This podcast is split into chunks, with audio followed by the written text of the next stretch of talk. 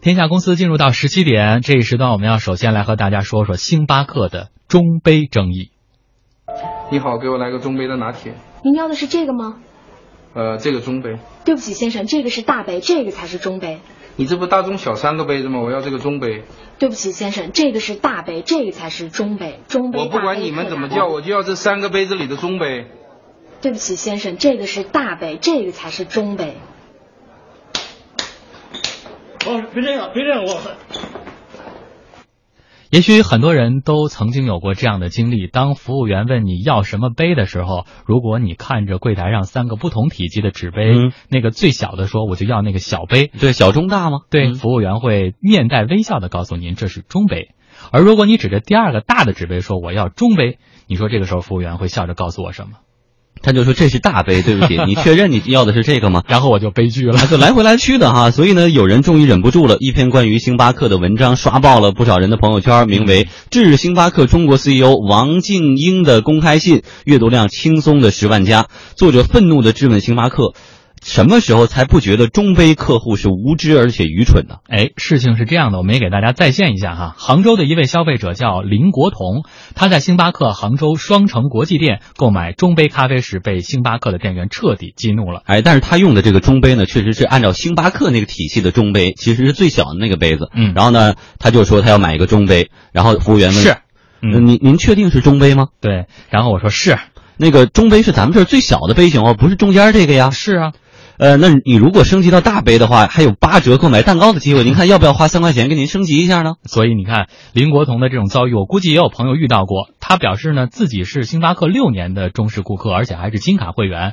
但是他点了六年的中杯，每一次点的时候都是会被反复、重复的询问，低端的推销，甚至现在都有心理阴影了，感觉这个消费体验非常差。哎，就像林先生这样，有好多人呢买星巴克很多年，人家知道你们这个名称要中杯，就是想要最小的那个量，人家喝着就够了。结果呢，导购就不断的提醒说，你确定是要最小的这个吗？就很烦，一些消费者也有类似的感受。也蛮怪的，因为它中杯嘛，它是它最小的杯型，为什么要中叫要叫中杯啊？觉得它作为这么大的品牌，应该注重一下我们的看法这。个环境里面有一些误导，如果是能够澄清一下，可能对大家来说会更好。对，但是每个门店都要来问我这么一句话，我也是会觉得很困扰的，因为我知道自己要什么，我不需要你再来多来说。嗯，锤子科技的创始人罗永浩认为呢，星巴克不应该强迫消费者来认同他的概念。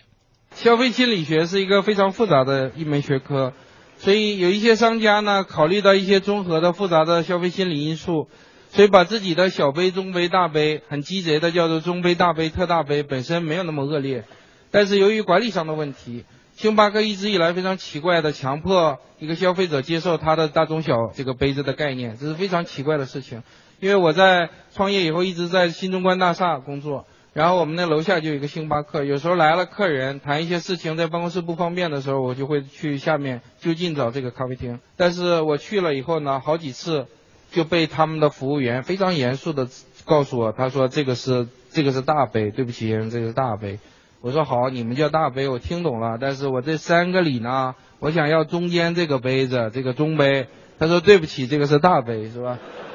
我在过去的三年半里，至少被他们纠正过七八次，每次都是不同的姑娘，所以我想这可能出了一点什么问题了，是吧？哎，对于点餐方面已经没有偏差了，都知道你想要的、提供的是什么，但是这个名称呢就不允许说你叫中杯，你得叫大杯。嗯，其实你看，这还是反复跟你确认。呃，反正我有若干次去这个星巴克的经历，因为一般去星巴克，我都是因为约了人要谈点事儿，所以可能没有办法去跟他们这个细究这个事儿，可能我也没有仔细想过。今天这个选题倒是让我想了想，很多的时候我都是确实呃要中杯，他也没有问我说是不是他们最小的杯，直接给你上来的就是那个最小的杯。嗯，呃。当然，你在喝的时候，其实你也不愿意去跟他计较，因为其实，嗯，就只不过是为了他那个气氛，可能还适合谈点事儿。哎，但是我就会遇到，我说我点一个中杯，他就会说，哎，这是我们最小的杯子，您不差那三块钱吗？您再这个呃升级一下。但是呢，我升不升级，我喝多大量，我是我自己决定的。但是你一旦上升到说你不差那三块钱吧，就搞得好像是我不舍得多花三块钱，没有买他那个大的，但我喝不了啊那个大的。对，红宇有这种感受吗？呃是有的，但是我一直在想哈、就说这个事儿由来已久了，嗯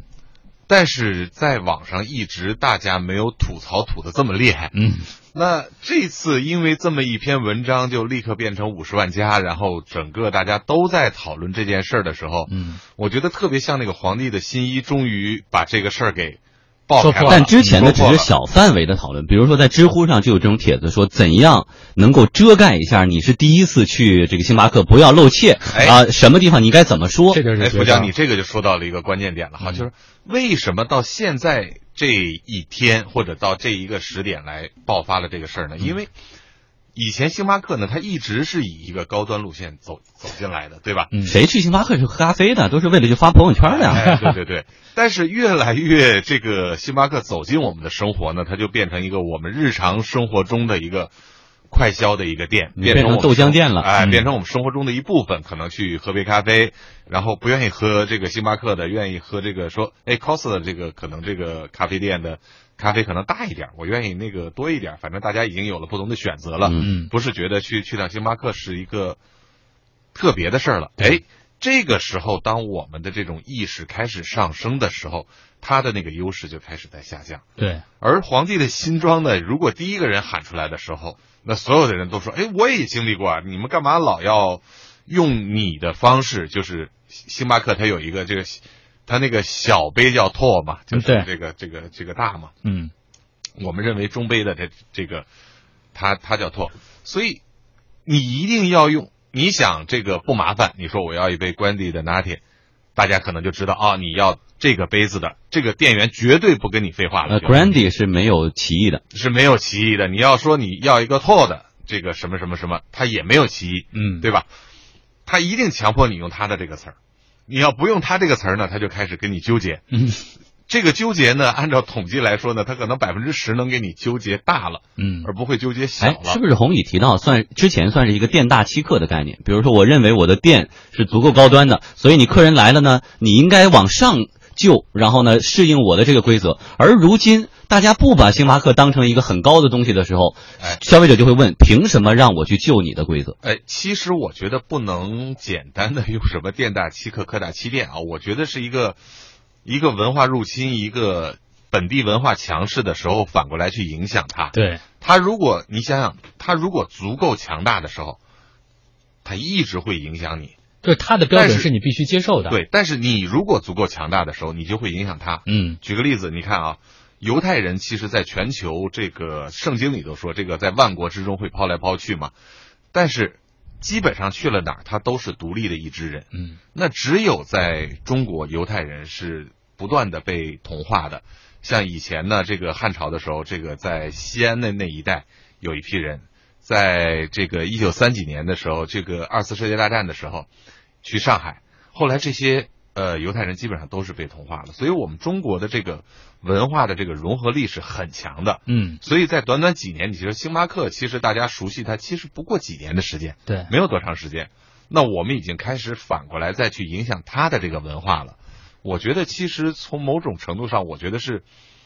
中国的这个本土文化强势往回去有一个反攻，嗯而不是他在无限制的在影响我们。你可能在一些弱势的地方，可能大家慢慢慢慢的就全接受了，嗯。就是你跟着他只要叫官邸就没事儿了嘛。对，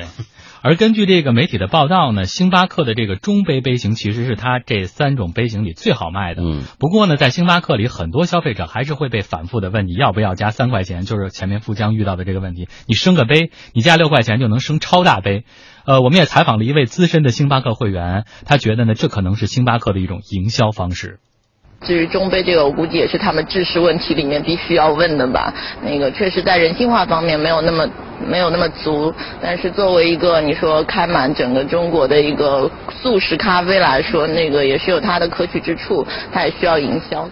嗯，所以你看，从前面红宇谈的，可能我们这种文化认同的这种转变，大家开始去星巴克，有的时候不好意思问，必须你自己先搞清楚，呃，必须得接受他定的那个标准，什么大杯、中杯、小杯的这种别被人笑话啊！对，